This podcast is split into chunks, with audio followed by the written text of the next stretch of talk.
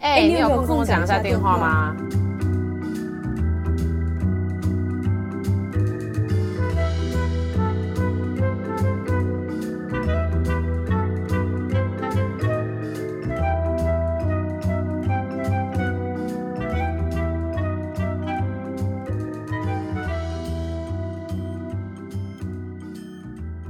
嗨，大家，Hello，又到了全新的一集。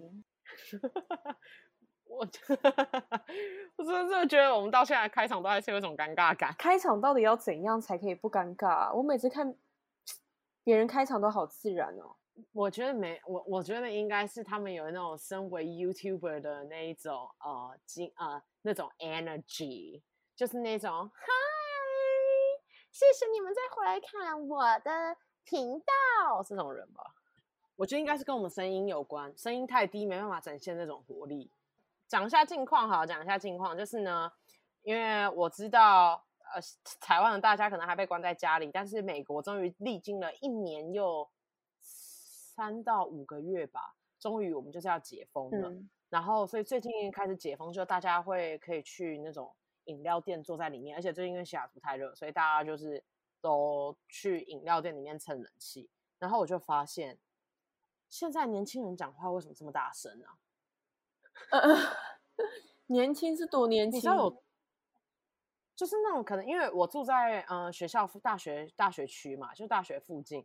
然后因为那间是哎，就是台湾的那个不要对我尖叫，就是鸭头的那间饮料店。嗯、然后因为那间饮料店的就是室内装潢，因为你知道非常的小文青风格。然后在美国这种。特别就是这种修过短袜的地方，只在乎修过短袜的地方，就觉得哇，好有格调哦。所以就非常多的，就是亚裔啊，或者是留学生啊，就会去那里。然后那天就是因为单纯太热，然后有事情要准备一下面试什么的，所以就去那边，就是打算蹭个冷气，喝个饮料，然后呃，准备一下东西。然后结果我跟你讲，我一坐进去，然后坐下来，我就一直我就是觉得怎么这么大声？就是这个为什么这个环境这个空间里面很大声？然后就是觉得旁边那个女生，你知道她大声到什么程度吗？就是她大声到我以为她在我耳边吼，她吼到就她大声到我整个脑袋都觉得在嗡嗡作响，头超痛。我没有跟你开玩笑，超。主要是她是聊什么啊？为什么可以大声成这样？因为会这么大声，感觉是一个什么很值得。很热烈讨论的话题，我没有很注意到，因为我我等于是跟他们在一条直线，然后我男朋友是坐我对面嘛，他就跟我说，后来他就跟我说说，其实他连他对面那个朋友，在他跟他说，你小声一点，很小声的跟他讲，因为他真的很大声，我我就一直说他他该不会是他该不会是吸毒吧，你知道吗？就真的是只有吸毒或酒醉才会那么大声，你知道有多大声吗？我是认真的，是一个用一个很低的声音。然后很大声的在你耳你的耳朵旁边吼，我不想在这边示范，就是非常可怕。然后吼到啊，就是整个整个空间里都有那个声音在回回音，就是整个回声，就有点像，很像你知道吗？很像整个那个空间里就在那边嗯嗯嗯嗯嗯嗯这么大声，没开玩笑，好扯哦。但感觉他很适合叫我们开场，就是哦，你说吼这么大声吗？然后你就是后置，然后把它调很小声，就这样。然后你就觉得哇，这个 podcast 的主持人们好有精神呐、啊，这样子哦。OK fine，是只有他一个人这样吗？还是是因为你们关太 久了，所以这是一个很普遍的现象？我觉得也没那么，那可能就是这哎，但但是怎么讲啊？就是后来来来了，好像隔壁桌是一群，就是呃，应该也是大学生吧，反正就是大学小鲜肉们，然后讲话男生也是很大声。就是你知道吗？其实美国人讲英文就跟中国人讲中文一样大声，我觉得没什么差异啊，就是很大声啊，超大声。而且我跟你讲，他还在那边叫他朋友的时候，还在那边这样啪啪拍两声，Let's go 这样子，就是就为什么要怎么了吗？就是怎么了？这么激动？就夏天要来了，这么激动？打完疫苗了，这么激动？就是要这么激动，让全世界都知道你在这里。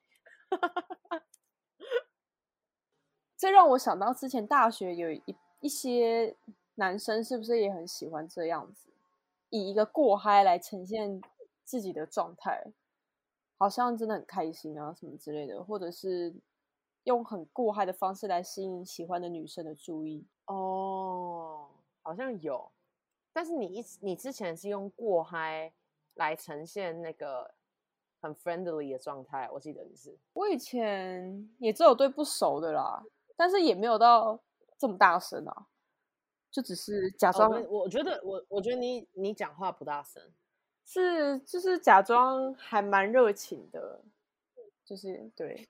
假装，假装，各位听到了是假装。Hashtag highlight 假装。不是啊，因为你如果跟人家打招呼是那种嗨，我我 我我我觉得一般人可能会尴尬一下吧，就会想说，嗯，怎么一回事？就是你很不想跟我打招呼吗？所以我就会想说，那好像要热情一点，让他们感受到说，其实我真的没有到不想跟你打招呼哦。所以我，我其实没有那么不想跟你打招呼哦。哎，刚刚你刚才讲的是这句话。对啊，就是我就是就是会会希望说用一些比较热情。那可能那些人解封之后会觉得说要用一点热情来呈现出，哎，我解封后看到你很开心哦，这种你觉得会不会？哦，毕竟大学生嘛，很在意群体啊。我觉得。可能吧，或是那个吧，那个 Gen Z 世代，就是他们都是非常表演型人格的状态，所以可能就会呈现那样吧。但我觉得我真的已经不，就是我真的觉得我已经就是脱离那个年纪有点久了。就是我，我觉得我真的没有，不是，我就觉得，就是我已经这样老大不小，快三十岁了，然后还那么大声，你不觉得很不优雅吗？对啦，对啦，就是。不过可以来聊聊你怎么定义优雅这件事情。我觉得优雅这个东西很玄呢、它跟气质是一样的，就是有的人就是有，没有的人就是没有，这样吗？你的意思是这样吗？不是，就是他这个这个我一直很难拿捏什么是优雅跟气质，因为像我们女生觉得很有气质跟很优雅的人，男生可能不这么认为哦。男生会分辨什么叫优雅吗？他们连分辨怎么样叫好看，什么叫这样不好看，有化妆没化妆，口红颜色他们分不出来。你还要、啊、我一点，我对他们，我对他们一点期许都没有。我女人就是装扮给女人欣赏的，男人，呃，反正对他们来说都一样，就只有呃 check box yes or no，yes，OK，go、我我我觉得男生在形容嗯、呃、长相正向只有三个词，嗯、呃。可爱、嗯，可爱，正，还有有气质，有气质，或对，或者是知性，就他们会用知性来涵。有男生讲，他他们会用知性来涵盖任何一切，超过以往对美定义，但是他也没有到太糟的女性。所以简单来说，就是长相普通，但是有气，就是有点。有点知书达理的模样，然后有点 manner 那种，他们都说知性嘛？知性这个字到底什么意思？其实我到现在都不懂。对啊，这个就很难定义啊。就比如说，可能会问，比如说我们问他说：“你你觉得蔡英文漂亮吗？”他可能会说：“蔡英文。”他可能会说：“哦，蛮知蛮知性的。”我说：“人好一点的可能会说知性。”那我们女生可能就会说：“哦，我觉得蔡英文她的长相哪里怎样？”我们就可以讲的非常具体。女生啦，女生可以讲的很具体，从她的外观到她整体给人的感觉，甚至穿衣风格。但是男生就只会讲什么什么，哎、欸，女生女生评论人都很都很都很残很残忍哎，会到残忍吗？我们我觉得我们就是比较细节，就比如说眼距太开，我最常听到的都是这一种，眼距太开，下巴太短，我妈最常讲，哎、欸，眼距太开在时尚圈很受欢迎哎。就是那那，我觉得时尚圈不一样的评判标准哦，也是，所以对啊，所以怎么定义优雅这件事情？你自己觉得优雅的人生是怎样？我感觉是第一点，讲、嗯、话不要太大声。我觉得那是基本吧，虽然我觉得女性不需要，女性不需要从什么三从四德这类的事情，因为毕竟我们已经这个年代，就二十一世纪没必要。但我还是觉得这都算是老祖先留下来的智慧，就是你可以非常的你在工作上可以非常有成就，但是我觉得，就我觉得《金牌特务》那个句子还不错，他们讲什么 manner makes man 还是什么之类的，但我觉得 manners 也是 makes 就是 a lady，你知道吗？就是我会觉得说，哎我，这有点复杂啦，我也不知道怎么讲哎、欸。但是我觉得优优雅应该就是我好引述，我要假装我现在是非常有涵养的人，所以我现在就是用这个声音，这样就是很优雅，用这个声音然后去引述。呃，我记得是三岛由纪夫吗？还是谁讲？嗯、他说毫无野心就是优雅。哦，就是你呃，就是你看起来就是对任何事情都很淡然，然后你看起来都是呈现一个非常放松、淡然。呃，宁静的状态，我我就会称之为那叫很优雅女性。比如说，我觉得邓慧文讲话很优雅，嗯嗯嗯，她没有长得绝世大美女，但我觉得她讲话非常优雅，而且她也我会觉得她非常有涵养，毕竟她医生，然后再来她也很知性，这是这是我会这样定义，那不然你怎么想？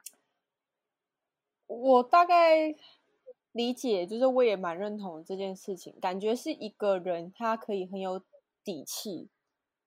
就是他，比如说在爱被爱这件事情上面，他、嗯、他不会这么迫切的想要有爱，有人来爱他，他不会一直在那边想要有人来爱他，嗯、或者是在事业上面，他知道自己有能力，嗯、所以他不会一直找工作找的这么迫切，因为他知道他是有办法等待的，就是他自己对自己是很相信的，然后有那个刚刚说的那个底气在，所以他对很多事情都很从、哦、很从容。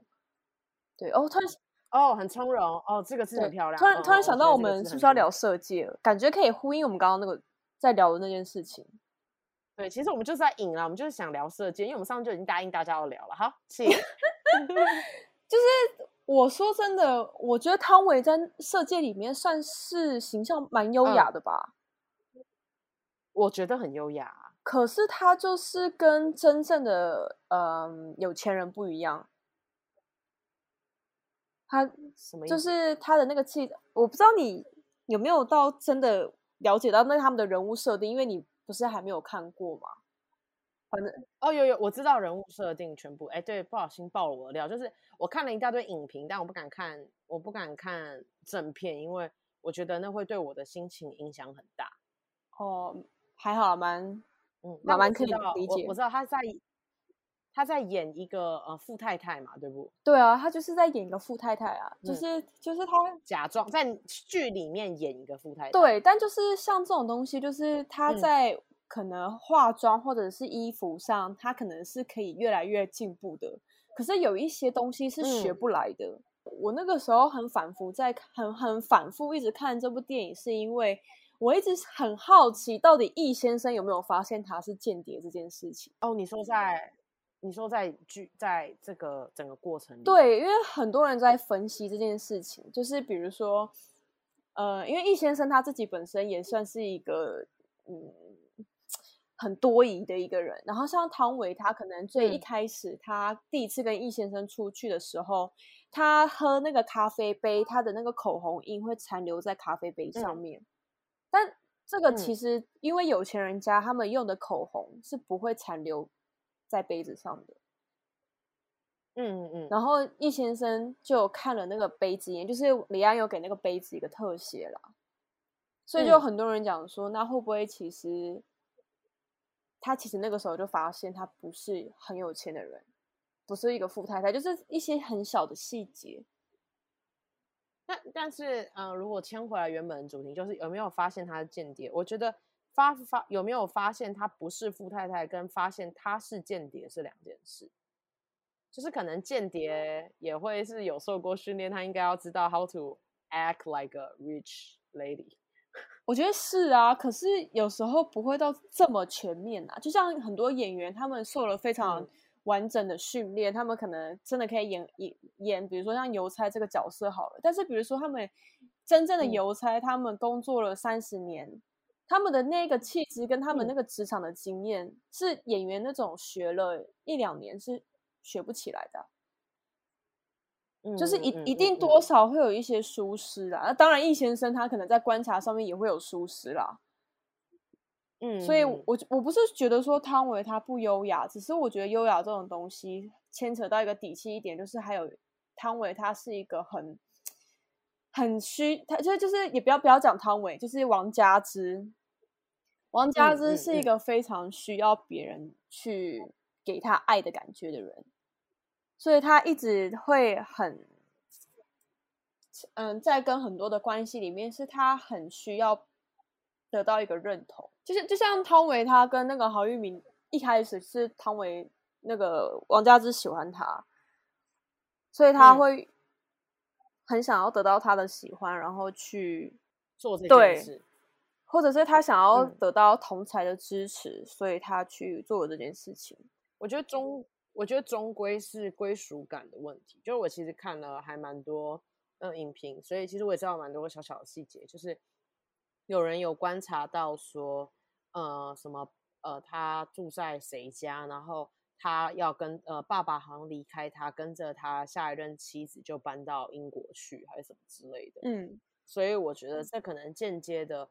反映出他在呃感情里，我我这边指的感情可能是很多种，就是同侪间啊、爱人间啊，或是家庭间，他都一直觉得有一种，就是有一种被呃丢丢失感嘛，就是有一种觉得自己哪里都不属于，所以我觉得我非常能够理解为什么他最后会决定对啊、呃、梁朝伟跟他说走，我觉得完全能够理解。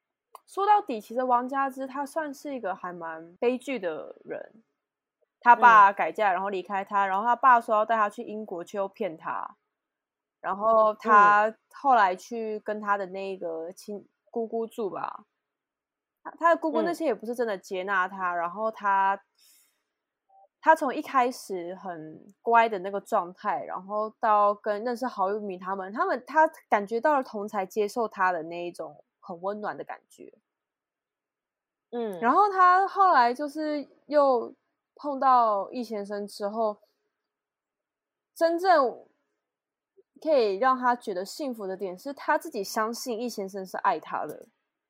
先先不先不论易先生有没有真的爱他，嗯嗯嗯，因为这件事情李安跟书都，哎，我我我看过书，我觉得书给出一个还蛮明确的答案啦。因为书里面的王佳芝其实是比较更冷血的，他不像电影里面的王佳芝这么脆弱、敏感。嗯，然后所以王佳芝她最后在这部电影里面，她就是因为她相信易先生爱她，所以她做了这个选择的同时，就是她也是用这个行为来告诉自己说，他就是爱我的。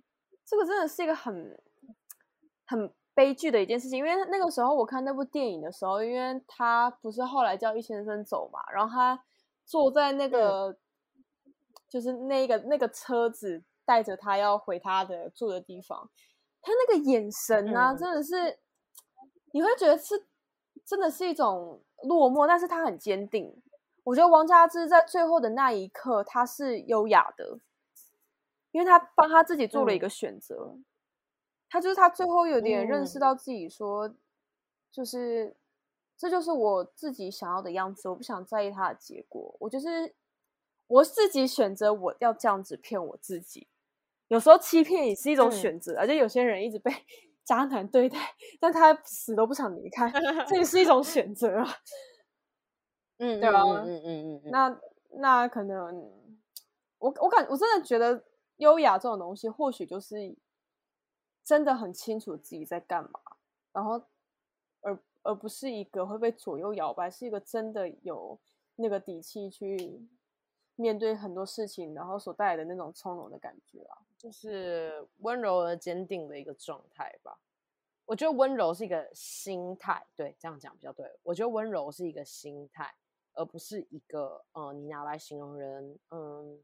就是个性的一个部分，我觉得我可能是长到很后面之后，就长大之后，我觉得呃有有有这类型的，觉得是这样子的体悟。很多人都会把温柔建立在一些很奇怪的事情上面，比如说他会他会帮我拿拖鞋，日本的贤妻良母那种感觉哦，嗯，他讲话很轻声细语，很温柔这种。就是我觉得是男性霸权底下的温柔的定义，没有啊，很多女生她们也很喜欢被这种霸权的定义限制自己的长相啊，限制自己的发展啦，因为这样子他其实就有一个方向去努力啊，还还蛮轻松的啊，你不觉得吗？就是如果哦，我觉得很就别人列了十条，你做了这些事情会变得讨喜女人，那你只要照这十十件事情去做。你就 OK 了，其实不难啊。对啊，还蛮确实是我还蛮多人啊，嗯、对啊。以上是我对色戒跟优雅的一些想法，但是我不知道你对色戒还有没有什么想法？嗯嗯，我我觉得我的想法或许是，我觉得那个时候其实我没有去看啊、这部电影的原因，是因为我觉得原来现代的观众。对于电影这个东西有这么狭隘的想象，就是我记我记得大家那时候只在意里面的性爱的场面到底是真做还是假做。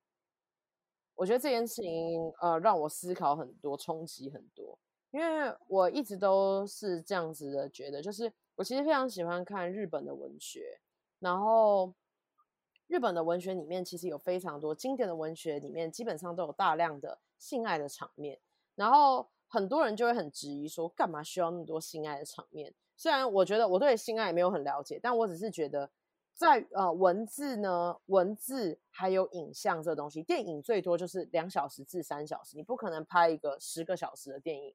那文字的话，它具象化的能力就单纯看呃读者有没有这方面的能力。所以我一直都觉得性爱这个东西是非常能够触发别人想象，而且在性爱这样子最原始的爱这种东西里面。很能，很能传递出一些真实的感情还有关系，所以我一直都觉得说，其实我一直都看了很多影评，我看到了就是很多人就在讲那三场呃性爱的场面，就是到底代表了什么样意义？因为李安不可能没事去拍嘛，然后梁朝伟也不可能没事就说好啊来来做这件事，或汤唯也不可能随便就觉得说好啊，这样就脱光，就是我我我，然后我就会觉得说。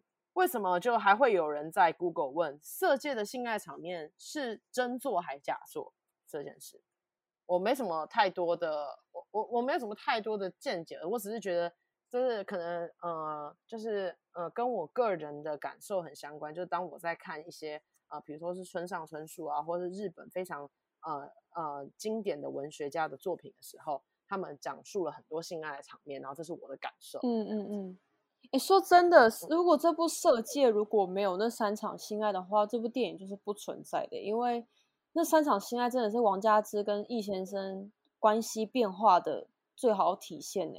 嗯嗯，对啊，就是你你看的那些影评，应该有很详尽去去说明这件事情。嗯，对对对对，就是从态度的不同，然后到。就是就是，我觉得大家会很去猎奇这件事情，是感觉那个时候电影的行销商也要负很大的责任吧？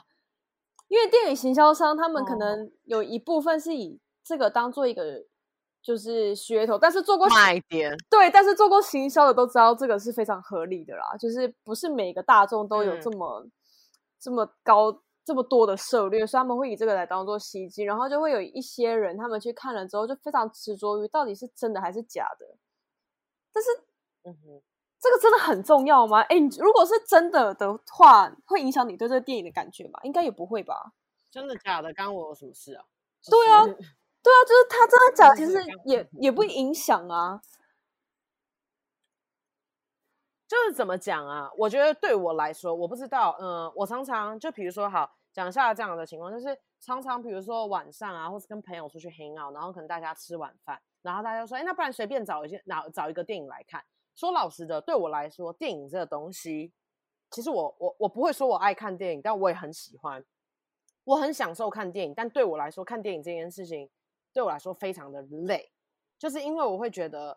我会把我的整个感官都放进去，嗯，我不知道你应该是这种人吧，就是就是我会把我的感官放进去，然后我会试着想要去理解这个女主角为什么会这样哭，然后她今天这样一个人站在路灯底下的感觉是什么，然后她哭着吃饭的时候的感觉是什么，但我我我我自己是觉得说，可能我是月亮双鱼座吧，所以我觉得这种。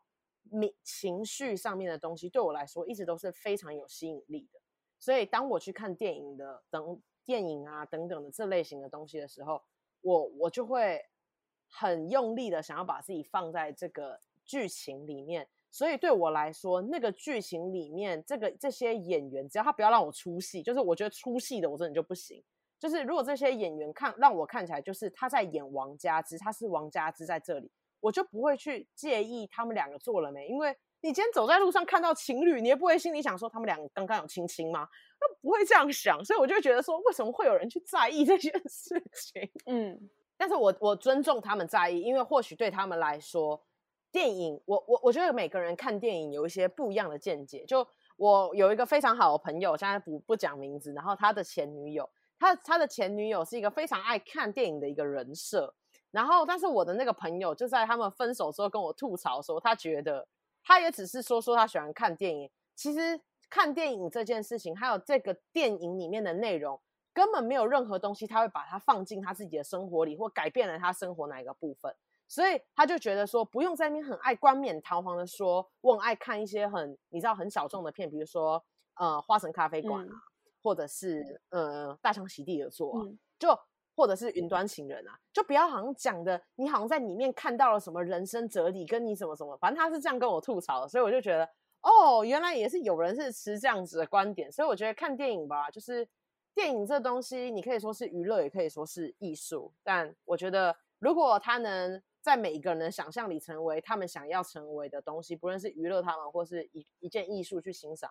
我觉得电影都是一个很棒的存在啦，我自己是这样想。因为有一些人是把电影定义成就是爆米花电影，嗯，对啊，嗯、他们有漫威吗？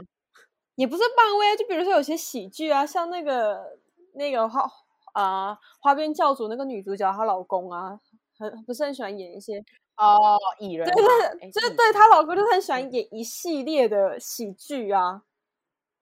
嗯，然后有一些人他要看电影，就是真的单纯是当做一个消费，所以，嗯，电影到底对每个人的观感是什么，就是真的因人而异啦。因为像可能我男友他看电影是，他真的是偏向一种，就是让让自己快乐，他对，所以他就不喜欢看很悲伤的电影，他会觉得说，我就是要来。放松的你还让我看这么悲伤的电影，你是想怎样？哎、我我真的觉得每个人的观点不同。我最近跟我妈聊电话，然后她跟我说什么？她最近在看陆剧。我说：“、啊，你看什么陆剧？”我说：“啊。”她就说：“那你有没有看陆剧？”我说：“哦，我看了什么《黑道律师文森佐》啊，然后、呃、一点点啊，就是看那种快速讲评。然后我还说我看了一个陆剧，在讲呃新新的职场女性的 blah blah blah。然后跟我说：“哎，我不看那一种啦，那种那个很很严肃，我不敢看。”她说：“我们与恶的距离我也不看啊，我说只要好笑就好。”哎、欸，可是说真的，看了太多严肃的东西啊，会麻痹。哎，你真的会需要一些快乐的，真的假的？就是呃，比如说，可能像我，我，我每天上呃上班这种生活已经算是蛮多压力了，然后你下班还硬要塞与恶的距离给我，嗯、我就会觉得真真的先不要你，我不能，所以我宁愿我宁愿去看别人的那个 YouTuber 讲一些有的没的。啊，没有的，哎、欸，我也是、欸，哎，就是，你就想你面试这么多天这么累，你确定你还会想看与恶的距离吗？我不会啊，我就不行，我宁可你知道吗？我我我觉得我现在最大的快乐是去看 BTS 的搞笑影片，还有他们的那个吃东西的影片，就是一些小合集，然后看他们表演，我就心情很好，然后就去洗澡睡觉了。对啊，就是。所以我，我我觉得不同形式的这些影影片啊，还是书都有它存在的必要性啊。就像漫画也有出非常有深度内容，嗯、但也有出非常洒狗血的青春爱情啊。哎、欸，洒狗血的青春爱情其实是真的很很舒压哎。就是你知道吗？就是我我不知道我我跟你讲，就是应该是去年吧，然后因为都不能回家，都不能出门，嗯、所以呢，我就。我就在家里，然后因为也谈了感情，你知道吗？人生第一次就谈了感情，然后你知道，对，谈感情是对爱情的破灭，你知道吗？就觉得，干，原来现实是这样子的，然后我就不小心就回去看那个少女漫画，你知道，突然有一种被那个学长心跳漏一拍的感觉有多好吗？就觉得我又青春了一次，你敢信？哎、欸，真的耶，就是那个那个漫画，他在刻画那个恋爱的瞬间都很到位耶。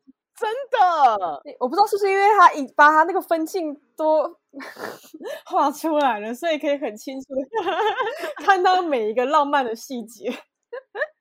哎、欸，我问你，你最喜欢的细节是什么？我最喜欢的细节就是什么？他们去什么水族馆的那种，都是我很喜欢的。什么水族馆那个有点距离又没有距离，然后跟他牵牵手，然后在那个暗暗的水族馆里，然后看鱼游，然后一直说什么？我觉得你长得像金鱼，这种我都会觉得好浪漫哦。我我自己是喜欢那种，可能他是画特写，但是他的文字是主角自己的内心声音。什么意思？就是他他他可能是哦哦哦，我知道我知道我知道我知道，就是他他可能他在水族馆牵手，然后那个画面是他们牵手的特写，但是他那个文字搭配的是女生的内心声音，比如是哦心里哦对什么什么牵终于牵手之类的，我乱讲的啦。我就我因为我自己我自己也是那种代入感很强的，我就会代入到他的那个心理状态啊，就是心跳漏一 拍之类的，我就会觉得说啊，这也是我的心理哦，这种。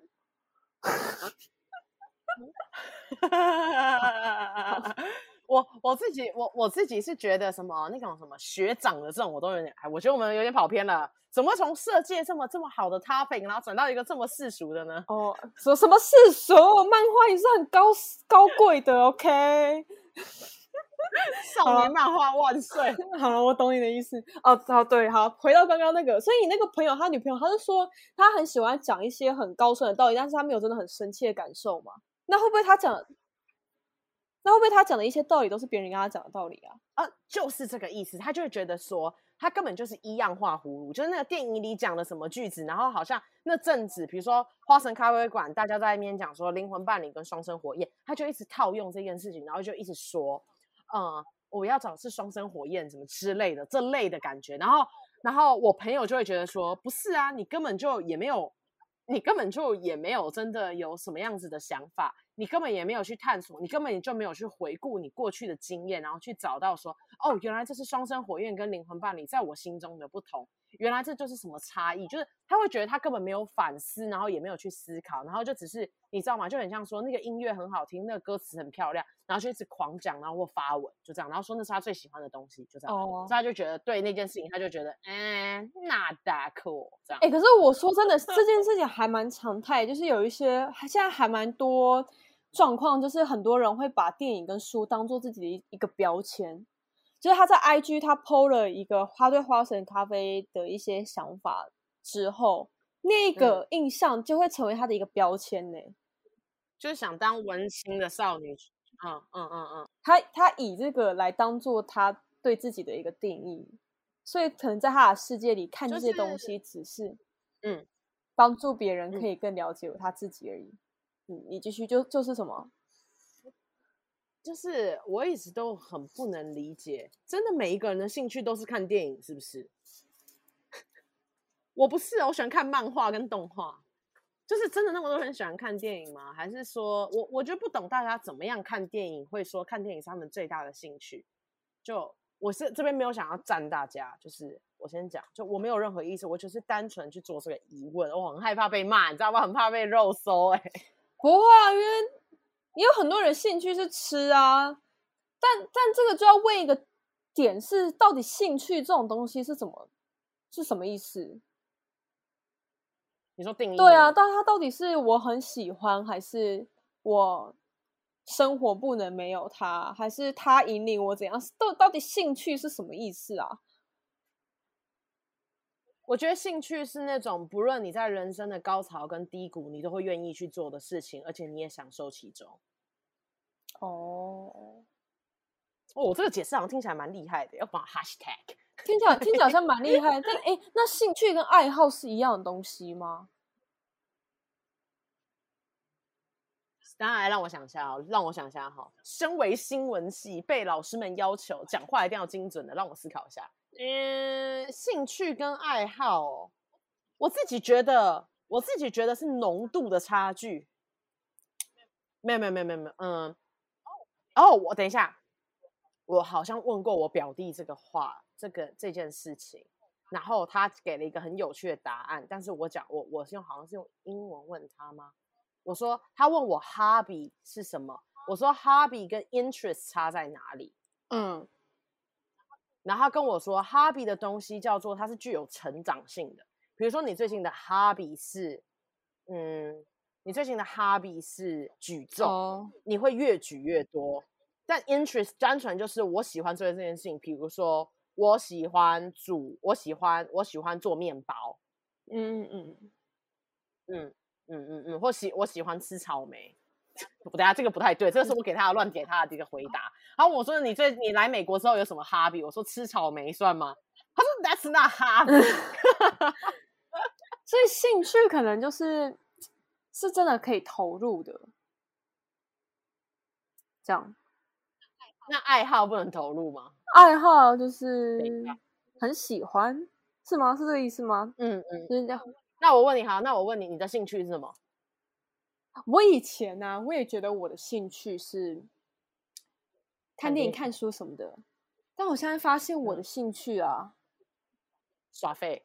是睡觉，真真的是对对对，就是睡觉，或者是自己一个人去吃超级，对，或者是去公园自己一个人走一个下午这种，我就会觉得很开心，是真的彻底可以放松的。就是我我我觉得可能哎，等一下哈，我觉得我的，我觉得我喜欢去书店比看书更多。你喜欢感受那个气氛里的那个状态？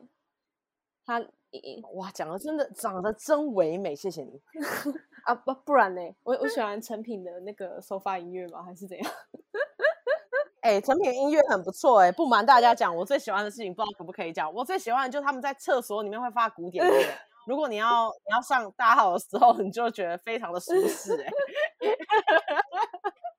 而且还会还会有冷气哎，多开心啊！你家有冷气吗？厕所？谁家里面厕所有冷气？我我目前没活这么高级啦，谁？我我也没有啊，所以我才说我最喜欢，我真的很喜欢，我觉得我人生最大的好。我人生最大的兴趣就是去遍各种高级的百货公司上他们的厕所哦，那高级的厕所真的上起来好舒服哎、欸！等一下，我真的觉得这个这个这这这这这这一场录音真的是走的很偏。我们就是非常会发散，所以大家终于可以理解为什么我跟这位小姐可以每次讲电话都是以小时为单位，就是很会。我们不是都是以两个小时为单位吗？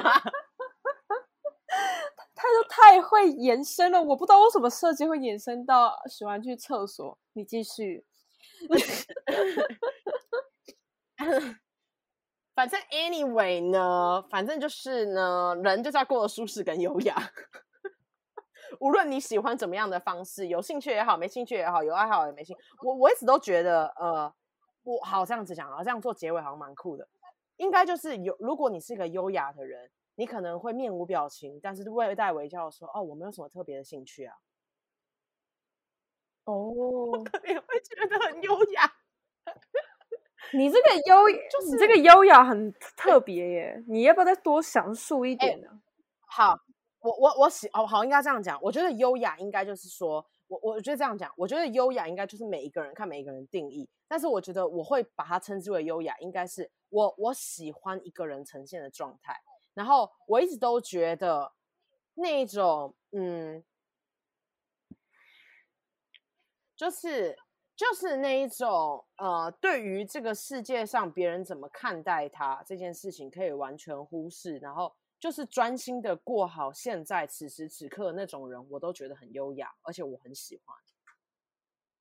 嗯，那不然好啊，然后换，反正我已经这样，这样就等于我做了一个 conclusion，就做了一个总结。然后换你做一个总结，我觉得你的总结很棒啊，我们就不用再多一个总结。你骗人，你骗人，什么东西啊？我还蛮认同你说的啊，其实真的优雅就是很，哎，可是我刚刚突然想到一件事情，就是 流浪汉也算是很不在意别人想法的人。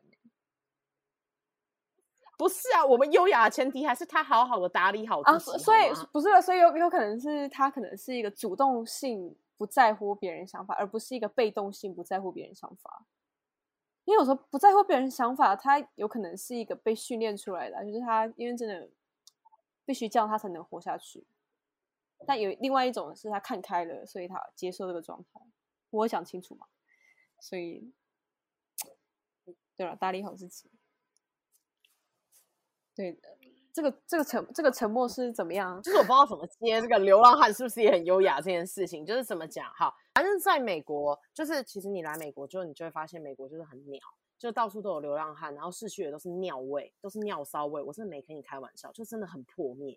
然后，但其实你会发现，其实为什么美国会有这么多流浪汉的问题，其实是因为他们有个东西叫 Social Security Number，然后他们就是有所谓的 credit，意思就是说国家会知道，比如说你如果没有缴你的信用卡，如果你迟缴了呃房屋贷款，或你迟缴了房租，国家都会帮你扣那个指数。所以当你的指数扣到太低的时候，其实不会有人想要租房给你，也不会有人想要给你工作。所以才会导致很多人其实不是没能力，他可能只是做错了一些事情之后，他变成流浪街头。嗯，所以其实很多纽约好像听说纽约就有很多，我听我朋友讲的，就有那种很多其实是很奇葩的艺术家，但是他就是流浪汉，他可能就是有有购买一些可能一些毒品吧之类的，但他其实非常的，他其实非常有天分，他其实非常有才华，但是就是没办法流浪街头。我觉得。我觉得美国的流浪汉这件事情，就是算是一个，嗯，不想讲，不想用很有趣，但是我觉得是一个很深的议题，嗯，就是之后可以 here and there 再聊一下。我觉得我来美国之后，看他们有想了很多事情。台湾的流浪汉好像还蛮多，也是自己选择想要这样子的，就是他，嗯，我我其实我相信，对啊，就是他自己选择的这种生活方式啊。所以你觉得优雅真的需要跟体面连结吗？哦，真是个好问题啊！对啊，他真的是需要依照就是外表去产生连接吗？还是那就是看那就是看你现在定义优雅的时候，你想定义它内在的部分还是外在加在一起？我觉得你也可以说流浪汉的心态很优，我觉得你应该这样讲，你可以说流浪汉的心态很优雅，但是我不会说他的体态很优雅。哦，oh, 对，他这、这个优雅感觉是一个综合分数，要不停的就是加起来。嗯，就是今天如果邓邓慧文医生好了，他讲话很粗俗，我就不知道我在说什么。对，那你就会觉得哦哦，他整个人穿衣服啊，还有整个体态很优雅，但他哈那个言谈可能没那么优雅，你可能会这样讲吧，对吧？嗯，不要邓惠文言谈很优雅啊。